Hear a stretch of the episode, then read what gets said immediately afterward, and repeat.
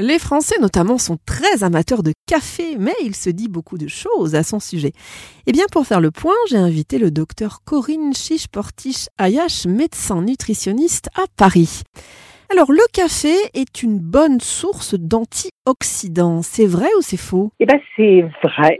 C'est tendance à être vrai parce qu'en fait, vu la fréquence de consommation, il contribue de façon importante à toutes les sources d'antioxydants. Comme on en consomme pas mal, c'est un vrai contributeur dans notre régime alimentaire. Il y a une étude notamment norvégienne qui avait démontré que finalement, c'était l'aliment du régime alimentaire qui allait contribuer le plus à l'apport total en antioxydants. Les types d'antioxydants qu'on va retrouver dans le café, ça va être plutôt des ce qu'on appelle des acides phénoliques et les plus importants, c'est ce qu'on appelle les acides caféiques et chlorogéniques.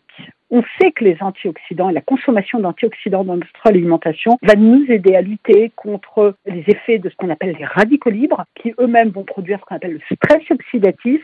Ce stress oxydatif, il est impliqué dans le vieillissement cellulaire, dans l'altération des l'ADN, qui peut conduire notamment au développement des cancers, mais aussi finalement ce stress oxydatif, il va favoriser des pathologies cardiovasculaires. Donc avoir des sources d'antioxydants contribue à une meilleure santé, à une meilleure prévention, et le café joue son rôle. Docteur, boire un café quand une crise d'asthme se déclenche pourrait aider à mieux respirer, voire à enrayer cette crise. Est-ce que c'est vrai ou est-ce que c'est faux? Alors, si le café pourrait avoir un très faible effet bronchodilatateur, le traitement de la crise d'asthme reste et doit rester absolument le salbutamol, qui est la molécule de référence pour traiter la crise. Elle peut être associée à des corticoïdes locaux ou généraux, et il ne faut pas mésestimer la gravité potentielle d'une crise d'asthme. Donc, euh, pas de mise en place de thérapeutiques hasardeuses ou fantaisistes, on reste sur le traitement de référence.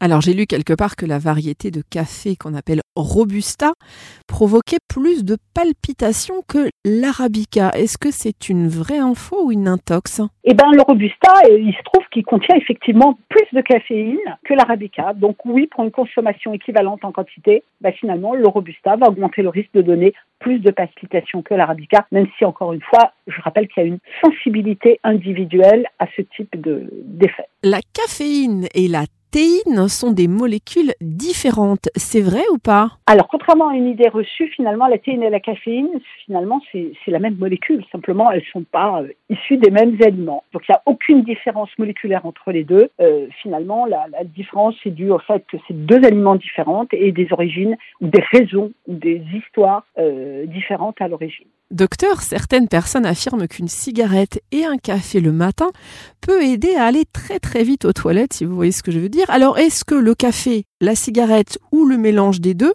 euh, provoque donc cette envie pressante Alors, le café, il agit en différents points finalement sur le flux digestif. Il augmente la contractilité de la vésicule biliaire et la sécrétion de la bile. Donc, il est plutôt favorisant pour la digestion. Il va euh, stimuler aussi euh, la sécrétion au niveau du pancréas. Dans le pancréas, on va retrouver des enzymes importantes pour la digestion et notamment la digestion des graisses. Donc, ça va être une aide de ce côté-là. Il augmente la motricité de l'intestin grêle et du côlon et donc il va activer effectivement plutôt le fait d'aller à la selle, euh, du moins chez certaines personnes, encore une fois, on retrouve toujours cette sensibilité individuelle. Et puis, euh, euh, on sait aussi que finalement, ça va augmenter, ça va favoriser plutôt une bonne flore intestinale qui est favorable aussi à un bon transit. Et donc, l'association avec la cigarette et donc l'effet de la nicotine, puisque dans la cigarette, il s'agit de l'effet de la nicotine, peut effectivement augmenter un peu la contractilité du côlon et augmenter l'envie d'aller aux toilettes. Docteur Corinne Chichportiche Ayash, merci infiniment. Je vous en prie. Merci Céline. Et je rappelle que vous êtes médecin nutritionniste à Paris dans le 16e arrondissement.